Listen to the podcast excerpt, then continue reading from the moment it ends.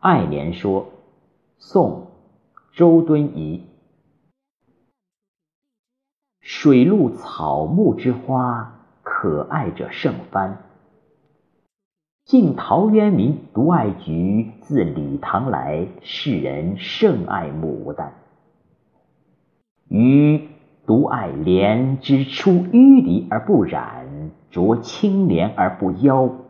中通外直，不蔓不枝，香远益清，亭亭净植，可远观而不可亵玩焉。予谓菊，花之隐逸者也；牡丹，花之富贵者也；莲，花之君子者也。噫，菊之爱。朝后先有闻，怜之爱，同予者何人？牡丹之爱，一乎众矣。There is a variety of lovely flowers in the world. Tao Yuanming in Jin Dynasty loved chrysanthemums only.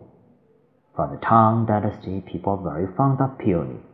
But I do love lotus, in respect that it is not contaminated even growing in the muddy pond, and does not seem seductive even being washing off in clear water for years.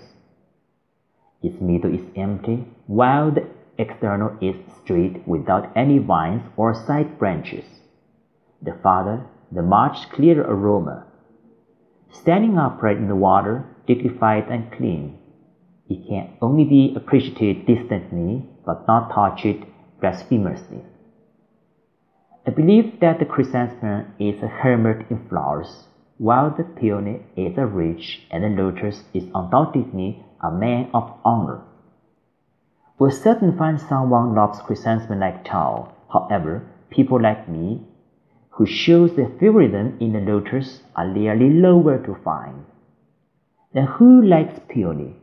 almost everybody